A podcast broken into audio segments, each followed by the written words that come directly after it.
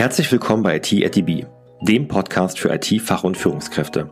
Hier erhältst du einen exklusiven Einblick in die spannenden IT-Projekte bei der Deutschen Bahn. Mein Name ist Jan Götze und in der heutigen Folge lernst du Cornelius Schumacher, Open Source Steward im CTO-Team der DB Systel kennen. Wir reden heute darüber, was sich hinter der im DB-Konzern 9 Rolle des Open Source Steward verbirgt und wie die DB Systel nicht nur selbst Open Source Software einsetzt, sondern auch zu ihrer Weiterentwicklung beiträgt. Viel Spaß dabei!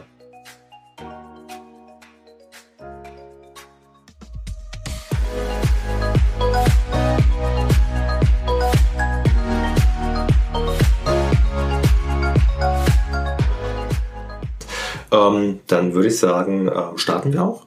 Ne? Genau. Dann darf ich heute herzlich willkommen heißen äh, den Cornelius Schumacher von der DB System. Hallo. Hallo Cornelius. Und freue mich auf jeden Fall, dass du da bist. Ähm, die DB System haben wir ja schon relativ oft inzwischen äh, auf dem Podcast gehabt, spricht aber auch dafür, wie groß äh, dieses Unternehmen innerhalb des Bahnkonzerns ist. Ja. Cornelius, äh, ich habe gehört äh, vom Shlomo Shapiro, der auch schon mal zu Gast war, dass du ein neuer Kollege bist mit einer ganz, ganz spannenden Aufgabe, die sich da nennt Open Source Steward. Sei doch mal so gut, ähm, gib noch eine kurze Intro, wer du bist, was du machst und was sich hinter diesem doch sehr cool klingenden Namen Open Source Steward verbirgt. Genau, gerne. Ja, der Open Source Steward ähm, ist eine neue Rolle, die existiert noch nicht so wahnsinnig lange, die wurde jetzt neu geschaffen, um sich um das Open Source Thema zu kümmern. Also Open Source äh, Entwicklung, Open Source Software Entwicklung ähm, in dem Sinne, dass wir jetzt auf Open Source Software einsetzen, aber auch zu Open Source Software selber beitragen. Mhm. Und um das Ganze ein bisschen zu steuern und zu koordinieren, so die verschiedenen Aspekte abzudecken, dass wir das machen und auch gut machen, dafür gibt es eben diese Rolle, die ähm, quasi diese Verantwortung repräsentiert.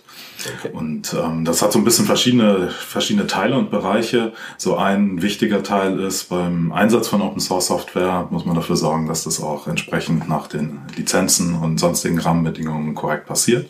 Das ist so der Compliance-Teil, so ein bisschen der formale Teil. Mhm. Ähm, und der andere Teil ist aber auch das offene Modell von Open Source Software ähm, in der Firma äh, zu unterstützen und da, wo wir eben tatsächlich auch selber beitragen können und selber Open Source Software machen können, dann eben auch entsprechende Hilfe zu geben, Unterstützung Unterstützung zu geben, den Teams äh, das, das an die Hand zu geben, was sie brauchen, um das erfolgreich machen zu können. Klingt erstmal unglaublich spannend. Auf der anderen Seite, wenn ich so eine Rolle im Unternehmen implementiere, dann habe ich ja einen gewissen Bedarf dafür. Ja. Äh, das heißt, ich vermute mal, dass die Bahn äh, im Bereich Open Source noch nicht ganz so aktiv bisher war. Oder wie sieht da die Realität aus? Ja, die Realität ist da ganz interessant eigentlich, weil auf der einen Seite ist die Bahn sicher noch nicht so als der größte Open Source äh, Entwickler aufgetreten. Also da gibt es sicher Firmen, die mehr machen, nach draußen öffentlich Projekte auch selber zu betreiben. Ähm, auf der anderen Seite setzt die Bahn wie ganz, ganz viele andere Firmen natürlich viel Open Source Software ein. Ähm, entweder direkt äh, oder auch indirekt darüber, dass viele Produkte einfach durch Open Source Software inzwischen getragen sind. Und sowas wie ähm, zum Beispiel Cloud Computing ist ohne Open Source Software überhaupt nicht mehr denkbar. Also das ist alles ein, ein riesengroßer Open Source Stack. Mhm. Und ähm, wenn man das benutzt, kommt man indirekt mit Open Source Software in Berührung, aber auch direkt, weil man dann vielleicht Container startet, in denen Open Source Software ist, in denen ähm, Open Source Betriebssysteme sind ähm, oder auch äh, einfach Projekte benutzen kann und benutzt, äh, die einem die Arbeit leichter machen, die es einem schneller machen, äh, einfach Entwicklung durchzuführen. Und äh, das ist eine Realität, aus der man sich heute überhaupt nicht mehr wegdenken kann. Ja. Open Source Software ist überall. Ähm, jeder setzt Open Source Software ein. Es ist manchmal ganz witzig, so zu sehen, wo überall Open Source drin ist. Also wenn man so auf seinem Fernseher in das Menü geht und ja. da ist meistens irgendwo ein Eintrag Open Source Lizenzen okay. und dann ist eine Liste von Projekten und Lizenzen. Ähm, oder auf dem Handy. Ähm, wenn ja. man da irgendwo mal reinschaut, findet man auch dann die Liste von den Sachen, wo, wo überall Open Source Software drin ist. Und so auch in der, in der Enterprise-Infrastruktur ist Open Source Software einfach auch eine, was, was inzwischen wirklich für niemanden mehr wegzudenken ist, weil es einfach eine solide Basis ist, auf der man dann tatsächlich seine Lösung drauf aufsetzen kann. Was sind so aus deiner Sicht, ähm, was du bisher im Konzern gesehen hast, die prominentesten Beispiele bei der Bahn? Ähm, was für Open Source wird bei uns äh, und in welchem Bereich angewendet? Also ich denke mal so die, ähm, wo Open Source einfach sich durchgesetzt hat, so gerade in diesem Enterprise-IT-Bereich, ist für generell Infrastruktur. Mhm. Wie gesagt, Cloud läuft auf Open Source, ähm, Betriebssysteme, Container, äh, Container-Orchestrierung, so Projekte wie Kubernetes zum Beispiel setzen sich immer mehr durch, mhm. die ja gemeinsames Betriebssystem im Endeffekt für, für Cloud Computing zur Verfügung stellen, wenn man das mal so ausdrücken will. Und da hängen ganz viele Tools dran, um Monitoring zu machen, um, um Daten aufzunehmen. Datenbanken natürlich ist auch so ein Thema. Ja. Also so diese, dieser ganze Infrastrukturbereich, denke ich, ist was, wo sich äh, Open Source einfach, äh, wo es einfach sehr, sehr hochqualitative Projekte gibt, ähm, die man dann entweder direkt oder auch indirekt dann über einen Dienstleister und, und als Service an, ein, einsetzen kann. Ja. Ähm, der zweite Bereich, wo Open Source, glaube ich, auch noch sehr prominent ist, ist ähm, die so die neuen Themen, sage ich mal. Also Innovation passiert halt oft durch Open Source und mit Open Source. Wenn man sich so Themen wie Blockchain zum Beispiel anschaut oder Machine Learning, äh, solche, solche Bereiche, da gibt's ganz, ganz viele Open Source Projekte und da ist Open Source quasi gesetzt ähm, weil es, es, gibt da gar, gar nicht mehr so viele Alternativen, die nicht Open Source sind. Ja. Ähm, weil aus dem Mindset heraus, dass ich schnell entwickeln will, die Hürde niedrig haben will, um Software einzusetzen, ist Open Source einfach perfekt. Und so die großen Unternehmen, ähm, Unternehmen wie Google zum Beispiel, die ja ganz viel Open Source machen, ähm, die haben das eben auch erkannt und äh, veröffentlichen teilweise dann wirklich ihre, ihre Sachen, die so die für die Infrastruktur notwendig sind, einfach als Open Source Software, die man dann einsetzen kann. Und äh, da ist natürlich dann auch so die Hürde, bei den neuen Themen ist die Hürde, denke ich, auch noch ein bisschen niedriger, weil es da nicht so eine lange Geschichte gibt und keine mhm. Altlasten gibt, die vielleicht aus irgendwelchen anderen Gründen nicht Open Source. Im Grunde genommen, äh, man kommt, glaube ich, als Unternehmen, egal welcher Größe, heute nicht mehr um das Thema drum herum. So ist es. Ähm, und wir sind ja auch, glaube ich, was äh, das Cloud Computing anbelangt, äh, auf AWS und Azure in erster Linie genau. unterwegs. Da können sich die Teams ja auch aussuchen bei ihren ähm, jeweiligen Projekten, welche Entwicklungsumgebung besser zu ihnen und und äh, zu dem jeweiligen ähm, Projekt passt. Jetzt würde mich aber noch mal interessieren, du bist ja jetzt, glaube ich, ähm, seit drei Monaten, vier Monaten im Bahnkonzern mhm. ähm, in dieser neuen Rolle des ähm, Open Source Steward. Was hast du denn vorher gemacht, Cornelius, beziehungsweise wie kamst du denn ganz generell, ähm, äh, sag ich mal, in die IT rein? Das ist äh, eine interessante Frage. ich bin schon ziemlich lange dabei. Ich habe angefangen, äh, ich habe eigentlich immer, schon, habe schon immer Open Source gemacht, wenn ich so auf meine IT-Karriere zurückschaue. Okay. Am Anfang war mir das noch nicht so ganz bewusst. Ähm, ich bin also schon über 20 Jahre in dem Geschäft. Ich habe äh, an der Uni, ich bin eigentlich Physiker, ich habe Physik studiert und mhm. habe so im Rahmen von, von den äh, Projekten, an denen ich gearbeitet, dann Software äh, gemacht. Ich habe in der Hochenergiephysik gearbeitet, wir haben also diese tollen Detektoren gebaut, alles riesengroß, unheimlich ja. viel Technik, auch viel Software nötig. Und auch damals habe ich angefangen dann für Ansteuerung von Hardware, ähm, war das eigentlich, da habe ich so die ersten Open Source Projekte mhm. eingesetzt, weil das für mich eben einfach war, die konnte ich runterladen, die Bedingungen waren klar, unter denen man die benutzen konnte mhm. und habe damit angefangen dann Oberflächen zu programmieren und ähnliches. Okay. Und das war so mein Einstieg in die IT. Ich habe dann auch gemerkt, dass Physik fand ich super spannend, finde find ich immer noch super spannend, aber ich habe gemerkt, so dieses Praktische, ähm, dann selber äh, einfach, ja, nicht so sehr Forschung, sondern mehr tatsächlich Entwicklung, das ist mehr so mein Ding. Und da war die Software dann für mich so das, was ich auch schon lange so nebenbei am Heimcomputer und so gemacht habe, das, was dann im Endeffekt meine Karriere bestimmt hat. Okay. Cool. Was war da so die erste Hochsprache, die erste Programmiersprache, mit der du Kontakt hattest? Also die allererste Programmiersprache, mit der ich Kontakt hatte, war Basic ja. auf dem ZX81. Das ist ganz, ganz, ganz lange her. da habe ich dann äh, so ja, so kleine Sachen programmiert, mhm. Umrechnung von Dezimalzahlen in Hexadezimalzahlen oder so die ersten Spiele, wo dann ein schwarzer Block irgendwo links und rechts hin und her bewegt werden konnte. Das war damals Basic. Und da habe ich dann so auf den, diese ganze Heimcomputerschiene, die, glaube ich, viele Leute so gemacht haben, aus, aus der Zeit, dann über den C64 und den Amiga, dann zu, zu den PCs und zu Linux. Das war so auch mein, mein Werdegang an der Stelle. Und dann kamen ganz viele andere Sprachen noch dazu, die ich so gelernt habe. So. Ich habe dann viel als Entwickler gearbeitet. Äh, das war auch so das, was mich dann von der Uni wegge weggebracht hat. Ich bin dann ähm, tatsächlich in den in Linux-Business gegangen. Ich habe dann bei einem Linux-Distributor angefangen zu arbeiten, ähm, dort ähm, ja, Linux-Betriebssysteme zu entwickeln. Bei SUSE oder wo? Ähm, ich war zuerst bei äh, Caldera. Mhm. Ähm, das war damals eine äh, etwas kleinere Firma, die eine von den großen Konkurrenten von SUSE war. Ja. Und bin dann von Caldera irgendwann zu SUSE gewechselt und habe bei SUSE dann viele, viele Jahre gearbeitet in Nürnberg und dort eben ja eigentlich ausschließlich Open Source gemacht. Okay. Und dann äh, darüber ähm, dann auch zur Bahn gekommen oder warst du zwischen Bahn und äh, SUSE noch mal woanders gewesen? Ich habe zwischendurch noch einen Abstecher gemacht ähm, über ein Startup hier in Berlin. Ich mhm. war äh, ein Jahr lang bei einem Startup, habe da äh, interessante Technologie gemacht, äh, nochmal ein ganz anderer Rahmen, alles auch Open Source. Äh, es war auch so aus dem Blockchain-Umfeld. Also wie gesagt, das ist so ein Thema, wo Open Source mhm. einfach gesetzt wird. Und das war für mich auch das Interessante. Und was, was total spannend für mich war, so die, dieser, dieser Bogen, also von dem, äh, ja, dann doch relativ, also dem mittelständischen Unternehmen bei SUSE viele Jahre, was mhm. groß geworden ist über Aufkäufe oder aufgekauft werden, dann über das Startup zu dem Bahnkonzern ist natürlich ein ganz schöner Spielraum. Total. Äh, das ist total interessant, das auch zu sehen. Äh, ist natürlich teilweise völlig unterschiedlich. Aber was es tatsächlich auch so ein bisschen für mich auch zusammenhält, ist, dass so diese, ja, die, die Art und Weise, wie man Open Source macht, ist dann doch relativ ähnlich, weil ja. da sind die Bedingungen tatsächlich für alle gleich und da muss das Startup sich genauso reinbegeben wie der Großkonzern und mhm. äh, die Softwarelizenzen sind die gleichen, gelten für alle, da wird auch nicht verhandelt. Ja. Das ist einer der Vorteile von Open Source. Das macht das alles viel einfacher und schneller. Ähm, genau, aber das ist so, die, die Klammer ist dann doch da und das Thema ist, äh, denke ich, auf, auf jeder Größe tatsächlich auch äh, gleich spannend und wichtig. Mhm. Die Art und Weise ist natürlich ein bisschen anders, wie man dann rangeht und wie man dann Open Source wirklich einsetzt. Da unterscheidet sich das Startup dann vom Konzern doch ein bisschen, weil auch die Rahmenbedingungen einfach anders sind. Okay.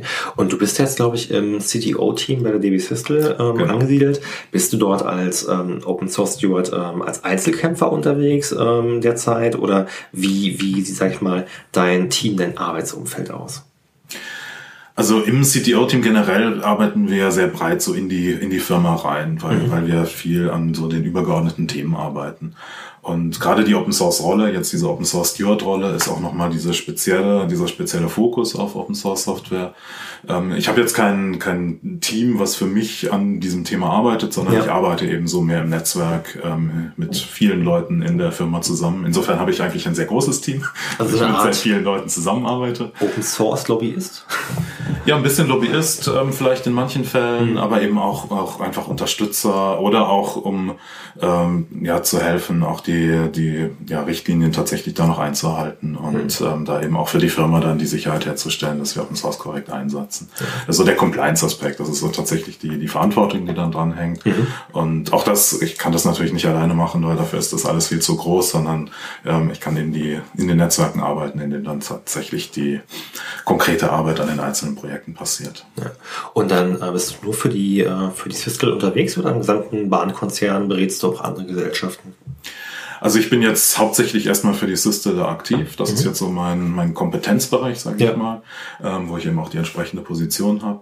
Ähm, aber der, der, das Ziel ist natürlich ähm, auch in den ganzen Konzern ähm, reinzuarbeiten und da auch zu helfen und gerade diese Open Source Kompetenz da auch mit reinzubringen und da zu unterstützen und zu helfen. Ähm, das Schöne an Open Source ist, dass die Regeln ja relativ standardisiert sind, die sind für alle gleich und ähm, deswegen ist das eigentlich auch eine ganz effektive Geschichte, da dann ähm, ja zu helfen, weil man tatsächlich Fragestellungen, die man für eine, ein, ein Team beantwortet hat, dann auch übertragen kann auf andere Teams und so mhm. diesen Wissensschatz dann aufzubauen und, und auch weiter zu verbreiten. Also ich bin da ganz offen und, und äh, helfe so, so gut ich kann, äh, so weit ich kann. okay, cool. Jetzt nehmen wir ja die Folge so zum Jahresende, kurz vor Weihnachten auf.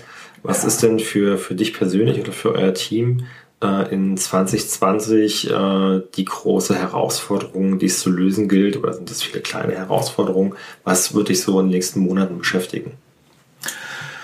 Ähm, das ist eine interessante Frage, äh, weil es da ganz viele Themen gibt. Für mich in, in dieser Rolle ist natürlich dieses Open Source Thema ähm, was, was mich natürlich beschäftigen wird, wo ganz viel getan werden muss. Wir haben ja so, so ein paar Sachen sind, sind äh, schon ziemlich gut aufgestellt. Was ich zum Beispiel super toll finde, ist die, die Open Source Contribution Richtlinie, ähm, die die Syste äh, seit, ich glaube, einem Jahr oder sowas ungefähr ähm, hat und auch veröffentlicht hat. Mhm. Also wir sind da eine von den wenigen Firmen, die sowas dann tatsächlich auch mal transparent macht, ähm, wie ja. das so passiert, was super interessant ist, weil natürlich hat jede Firma so ihre Prozesse, wie wie das abläuft.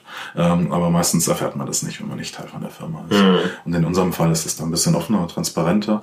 Ähm, und die, die ist, das ist super, dass die existiert, aber auch da gibt es natürlich Bedarf, die noch einfacher zu machen und ähm, es eben den, den Menschen, die jetzt Open Source entwickeln, tatsächlich zu ermöglichen, das, was sie brauchen, dann auch so zu machen, wie es, ähm, wie es praktisch ist. Und ähm, natürlich muss es in den Rahmen reinpassen, aber darüber kann man natürlich eine ganze Reihe dann noch machen.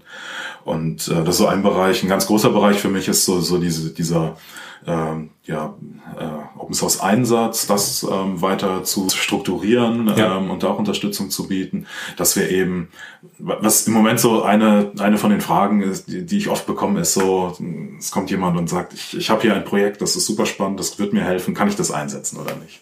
Und ähm, das ist so eine Frage, da gibt's keine, normalerweise nicht so eine ganz einfache Antwort, na klar, ähm, sondern man muss dann eben ein bisschen gucken, wie ist der Kontext, ähm, unter was für Bedingungen wird es eingesetzt, ähm, wie, wie wird die Software verwendet, unter ja. was für einer Lizenz steht die Software. Und ähm, da gibt's schon so ein ähm, ganz gut Material, wie man solche Fragen dann beantworten kann. Aber das jetzt tatsächlich ähm, so weiterzuentwickeln, dass wir auf der einen Seite die Bedingungen klar machen, so dass es für, für Entwickler, für Teams einfach ist, dann auch diese Entscheidungen zu treffen und das auch zu beurteilen, was jetzt tatsächlich äh, gut einsetzbar ist und was für Bedingungen dann da dranhängen. Ähm, und zum anderen aber eben auch dann die Bedingungen, die sich daraus ergeben, dass wir Open Source einsetzen, tatsächlich auch einzuhalten. Das ist sowas, wo ich auch ähm, äh, ja, also für mich ist so ein, ein, äh, ein Gedanke oder ein, ein Grundsatz, den, ähm, den ich für wichtig halte, ist, dass Open Source Einsatz ist eine Sache, das ist schon mal super. Open Source konsumieren, mhm. das macht uns das, Arbeit, das Arbeiten einfacher, dadurch ähm, sparen wir Zeit, sparen wir Geld, können manche Sachen viel besser machen, viel schneller, effektiver.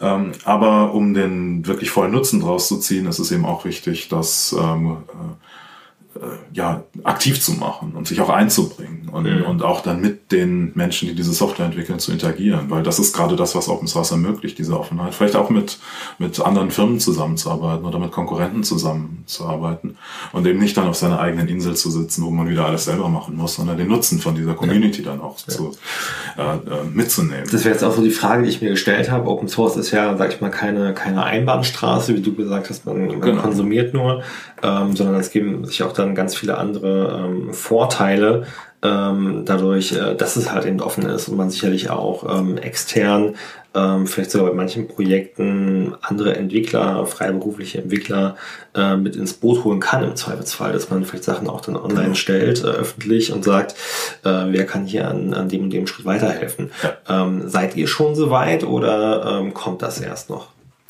Ich würde sagen, das ist ein kontinuierlicher Prozess. Also mhm. und das ist genauso eins von den Themen, wo, wo ich, denke ich, so im nächsten Jahr äh, mich beschäftigen werde, um das Ganze weiter, weiter voranzubringen. Ähm, und dafür zu sorgen, dass man tatsächlich so auch von, von diesem Spaß, den es macht, profitieren kann. Das ist so der einzelne Entwickler, der tatsächlich auch Motivation daraus ziehen kann, dass er da gute Sachen mit interessanten Menschen zusammen machen kann und ähm, offen entwickeln kann in manchen Bereichen.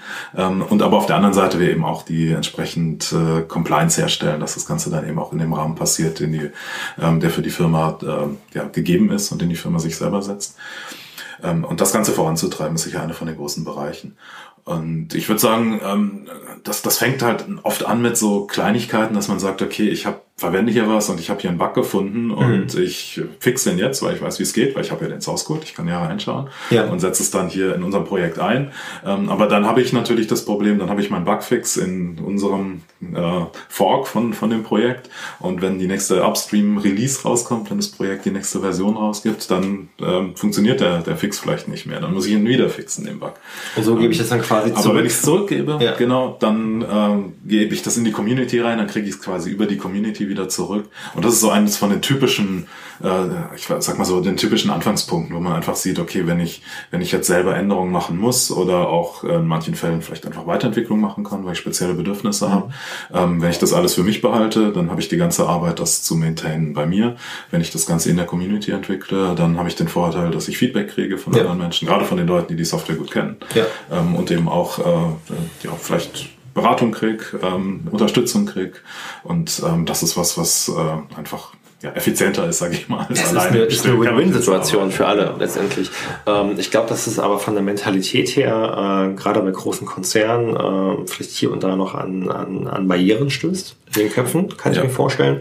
Äh, dass ähm, Startups oder vielleicht auch mittelständische Unternehmen da ganz anders gegenüber eingestellt sind. Gibt es sowas, was ist angesprochen, auch zu gucken, mit anderen Unternehmen in den Austausch zu gehen? Gibt es sowas wie eine Art Open Source äh, Allianz ähm, äh, mit der Bahn an Unternehmen oder müsste man sowas erst noch äh, durch deine Rolle oder äh, an anderer Stelle gründen? Ich denke mal, es gibt ganz viele ähm, Möglichkeiten an der Stelle. Also ich mir ist jetzt nichts bekannt, wo wirklich bahnspezifisch äh, mhm. große Open Source Projekte über verschiedene Bahnunternehmen zum Beispiel entwickelt werden. Ähm, das ist vielleicht was, was noch kommen wird, äh, mhm. gegebenenfalls. Ähm, aber es gibt natürlich viele Communities, in denen äh, ja von verschiedenen Größen auch und auch die die Themen irgendwie vielleicht allgemeiner oder spezifisch mhm. für eine spezielle Technologie betrachten. Und da gibt's natürlich viel, wo man sich engagieren kann, auch so in was weiß ich Events Meetups und mhm. sowas, wo wir ja auch relativ viel schon machen. Also das ist so eine von den Sachen, die mich eigentlich so ein bisschen äh, ja, überrascht ist vielleicht das falsche Wort, weil es war alles sichtbar von außen, aber was mich so ein bisschen, äh, was mich gefreut hat, als ich ja. angefangen habe, war doch, dass hier doch eine ganz schön große Offenheit herrscht. Also es ist jetzt nicht so, dass hier alles zugenagelt wäre, weil großer Konzern und man darf nicht, sondern im Gegenteil. Es ist so die Offenheit, die so mit den, mit den Events, die organisiert werden, so Sachen wie die, die Hackathons oder, oder was das Skydeck macht. Also da ist wirklich eine, eine große Offenheit auch mhm. da, ähm, auch ähm, ja in der Community auch äh, beizutragen. Und so in der Open Source Community kann das sicher noch mehr passieren und mhm. ähm, ich hoffe, dass wir da noch viele schöne Projekte finden und, und uns da beteiligen können, wo das Sinn macht für uns. Ähm, aber ich glaube, so grundsätzlich ist da durchaus eine, ähm, ja schon, schon ganz schön viel äh, bereitet an Boden, äh, ähm, wo, wo diese Offenheit tatsächlich sich dann auch äh, ja, bewährt und, und zu guten Ergebnissen führt.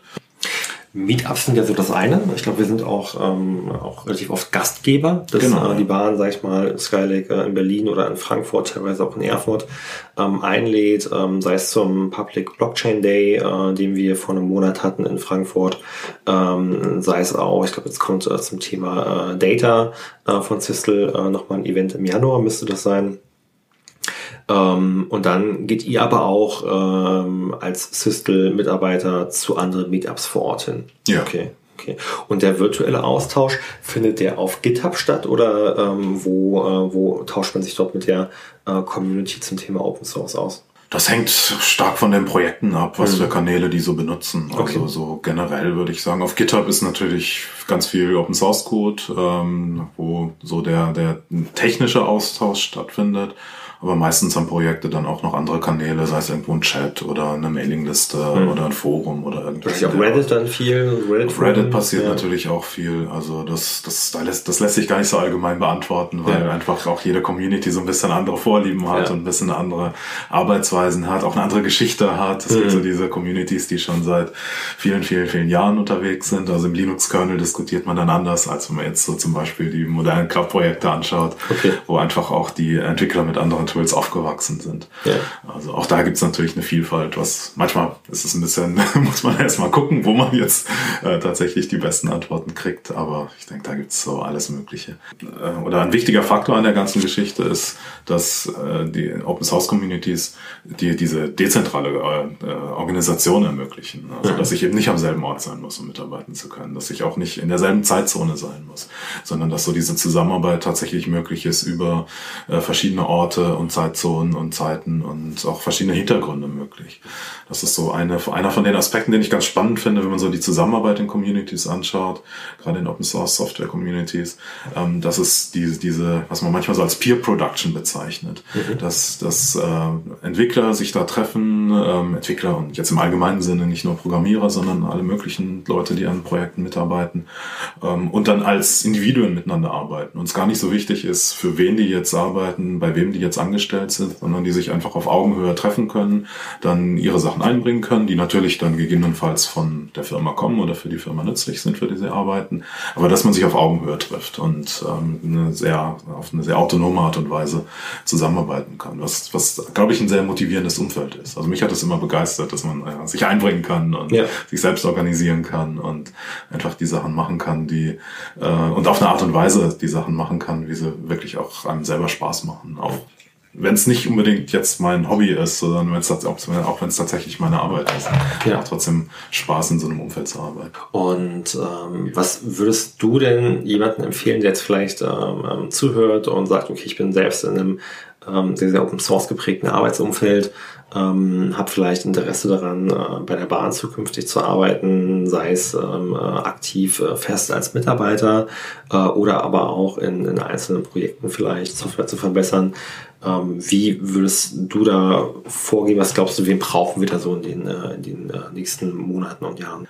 Also eine Sache, die ich unheimlich faszinierend finde, ist diese Vielfalt von Projekten, die wir mhm. hier haben. Also wenn man sich anschaut, das geht ja wirklich quer, quer durch alle Bereiche, die man sich so vorstellen kann. Also seien es jetzt so die, diese neuen innovativen Themen wie, wie die Blockchain ähm, oder eben auch die äh, klassischere IT-Themen, wie einfach Betrieb von, von Infrastruktur, die notwendig ist, ja. ähm, damit die Bahn die ihre Arbeit machen kann. Und die Vielfalt von, von, Projekten ist da echt beeindruckend. Also das hat mich wirklich fasziniert oder fasziniert mich immer noch. Insofern ist auch die, die äh, sag ich mal so, die Spannbreite von, von Rollen äh, und, und Aufgaben dann natürlich sehr groß. Und äh, die, es, es gibt, glaube ich, ganz viele Möglichkeiten, sich, sich da einzubringen. Und wenn man jetzt aus einem bestimmten Open Source Thema kommt, also wir setzen sehr viele Open Source Projekte ein, also Fachkenntnisse in den Bereichen mhm. ähm, sind, denke ich, immer hilfreich und ähm, kann man sich auch äh, gewinnbringend einbringen. Ähm, aber ansonsten, denke ich, ist der Strauß wirklich ja. sehr, sehr groß. Also ich glaube, da finden, finden viele Leute Ansätze für Sachen, die interessant sein können. Und hat dich irgendjemand ähm, äh, im Vorstellungsgespräch damals schräg angeguckt, weil du Physik studiert hast oder warst du überhaupt ein Thema? Also ich glaube, schräg angeguckt wurde ich deswegen nicht. ähm, weil, weil so, so diese, diese Vielfalt ist ja, äh, das scheint ja auch relativ normal zu sein. Also ich ja. habe auch noch viele unterschiedliche Leute getroffen. Äh, es ist nicht immer so die gerade, gerade IT-Karriere, die, die einen hier hinbringt. Ja. Also von daher muss ich sagen, äh, Nee, also. Alles gut, das war ja auch, sag ich mal, das, worauf ich hinaus wollte. Ich habe manchmal das Gefühl, dass ähm, äh, man von außen vielleicht so denkt, ja, großer Konzern, da muss ich irgendwie Wirtschaftsinformatik, Informatik studiert haben oder zumindest Fachinformatiker Anwendungsentwicklung in der Ausbildung gehabt haben. Äh, eher das Gegenteil ist ja der Fall, ähm, äh, dass viele auch in die IT kommen, sich autodidaktisch Sachen beibringen und äh, viele Stellen ja auch heutzutage ähm, immer mehr hybrider werden und man, egal ob man als Mathematiker, Arbeitet oder in der Physik arbeitet, dann äh, gar nicht um IT drumherum kommt. Ja. Und das natürlich auch dann selbst individualisieren möchte, customizen möchte, programmieren möchte. Und ähm, von daher ähm, sowohl eben das Thema Open Source bei der Bahn, äh, als natürlich auch die, äh, die verschiedensten Einstiegsmöglichkeiten. Und dann sind wir auch, glaube ich, inzwischen mit eins der größten Cloud Enterprises in Deutschland. Ähm, viel Migrationen auf äh, AWS und Azure gewesen in den letzten Monaten. Heute viel Cloud Native direkt in der Cloud ähm, äh, programmiert eigentlich eine ganz schöne Entwicklung, die man dort sieht. Gibt es denn, Cornelius, von deiner Seite aus noch ein Thema, was du gerne irgendwie der Zuhörerschaft mitgeben möchtest? Ähm, so ein Thema, wo wir noch nicht gesprochen haben, aber was ich auch ganz spannend finde, ähm, was ich auch so jetzt bei der Sister gesehen habe, ist, äh, die Sister ist ja in einer Transformation, um mhm. agiler zu arbeiten und auch vernetzter zu arbeiten, selbstorganisierter zu arbeiten, äh, schneller reagieren zu können, näher am Kunden zu sein. Und äh, die, diese agile Arbeitsweise, ähm, ich habe da ganz viele Parallelen so zu der Open Source Arbeitsweise gesehen. Also okay. da sind ganz viele ähm, Werte überlappen da, so Werte wie Transparenz und Verantwortung zu übernehmen und Offenheit ähm, sind halt in, in, in, sowohl in so einer agilen, auch wenn man das so ein bisschen klassisch mehr so aus der Unternehmenssicht betrachtet und vielleicht auch ein bisschen so diese klassischen agilen Methoden anwendet, die jetzt nicht unbedingt äh, was mit Open Source zu tun haben, mhm. aber so von den Werten überlappt sich das ganz schön viel. Also ich glaube, dass da so viel ähm, ähm, es kann sich so ein bisschen gegenseitig befruchten. Ähm, Ideen, die man mitnimmt, auch Arbeitsweisen, wie man, wie man jetzt umgehen kann. Es gibt so einen, einen Begriff, unter dem so das Übertragen von Open Source Arbeitsweisen auf Unternehmenskontext ähm, normalerweise so äh, bezeichnet wird. Das ist Inner Source. Ähm, das machen auch viele Großunternehmen. Das ist so ein bisschen der, der Ansatz, wir, wir machen Open Source, aber wir wollen noch nicht alles öffentlich machen. Mhm. Ähm, also probieren wir erstmal so aus, wie das ist mit so vielleicht offenerer Kommunikation oder äh, Programmcode zu teilen innerhalb der Firma erstmal und auch vielleicht anderen Teams halt Einblick und Mitarbeit zu ermöglichen. Also das ist so für mich so ein, auch ein ganz spannendes Thema, wo glaube ich auch ganz viel ähm, äh, ja, interessante äh, Sachen passieren können, um so die, diese Ideen tatsächlich umzusetzen auf verschiedenen Ebenen, von verschiedenen Blickwinkeln, mhm. aber was, glaube ich, ziemlich gut zusammenpasst. Und das ist, ist spannend. Ihr seid ja auch, glaube ich, sehr losgelöst von, von Hierarchien äh, in der agilen Transformation, dass ähm, Führung oder solche Aufgaben mehr ins Team verteilt werden, auf die beiden Rollen Agility Master und äh, Product Owner. Ähm, habt ihr die Rolle AM und PO bei euch im CDO-Team auch mit drin oder äh, seid ihr da eher losgelöst von? Also wir sind gerade auch in dieser Transformation. Ja. Also wir bauen ja. das auch jetzt gerade auf mit den entsprechenden Rollen und ähm, dieser Arbeitsweise. Äh, genau, also da, da sind wir genauso mit dabei wie alle anderen. Und äh, da werden wir mal sehen, irgendwie, was dann da konkret rauskommt. Das ist ja das Schöne, dass ähm, Anpassung Teil des Prozesses ist. Genau, ist, ja, ist ja eine Reise, auf die sich ähm, die Systel begeben hat, ohne genau. ähm, genau zu wissen, wo kommen wir raus. Ja. Ähm, aber ich glaube, wichtig war, dass man von Anfang an festgestellt hat, äh, die Richtung, wo es hingeht, von diesen Werten sind wir überzeugt, von der agilen Transformation. Und ähm, wie du schon gesagt hast, äh, sicherlich auch einen, äh, das bildet dann einen fruchtbaren Nährboden äh, für das Open Source Thema auch äh, dass äh, das dann vom Mindset auch ganz gut reinpasst in die Arbeitsweise. Ja. Wenn man dazu ähm, vielleicht noch ähm, Fragen hat, kann man dich irgendwie äh, bei LinkedIn oder Twitter mal anschreiben oder wo bist du sonst unterwegs so zu finden? Ja, also ich bin, ich bin ja schon seit, seit vielen, vielen Jahren in der Open Source Szene öffentlich unterwegs. Also mich zu finden ist ziemlich einfach. Ähm, ich bin auf LinkedIn, ich bin auf äh, Twitter, ich bin auf GitHub. Also da einfach durch Googeln findet man mich sehr schnell. Okay. Reicht dann ähm, äh, Cornelius Schumacher oder unter welchem Namen findet man Ja, Cornelius Schumacher. Das okay. normalerweise reichen. Okay, super. Ansonsten werde ich auch ähm, äh, vom Profil mal so den, den Link in die Show Notes reinpacken. Ja, super. Ähm, okay, dann ähm, Cornelius, ähm, vielen lieben Dank für deine Zeit äh, sehr gerne. und für diesen sehr, sehr spannenden Einblick ähm, in das Thema Open Source bei der Deutschen Bahn und äh, bin gespannt, was so das nächste Jahr dann bringen wird und wo du vielleicht dann noch überall im Konzern unterwegs wirst und dort als Vorreiter das Thema voranbringst. Danke. Da bin ich auch gespannt. Danke. Wenn auch du mit Open Source Software die Bahn verbessern willst, dann schau jetzt vorbei auf karriere.deutschebahn.com. Bei Fragen an Cornelius findest du ihn auf GitHub, Twitter oder LinkedIn. Alle Links packe ich in die Show Notes. Vielen Dank, dass du heute mit dabei warst bei IT at DB. Ich wünsche dir einen erfolgreichen Tag und freue mich, wenn wir uns auf Sing oder LinkedIn vernetzen. Dein Jan Götze.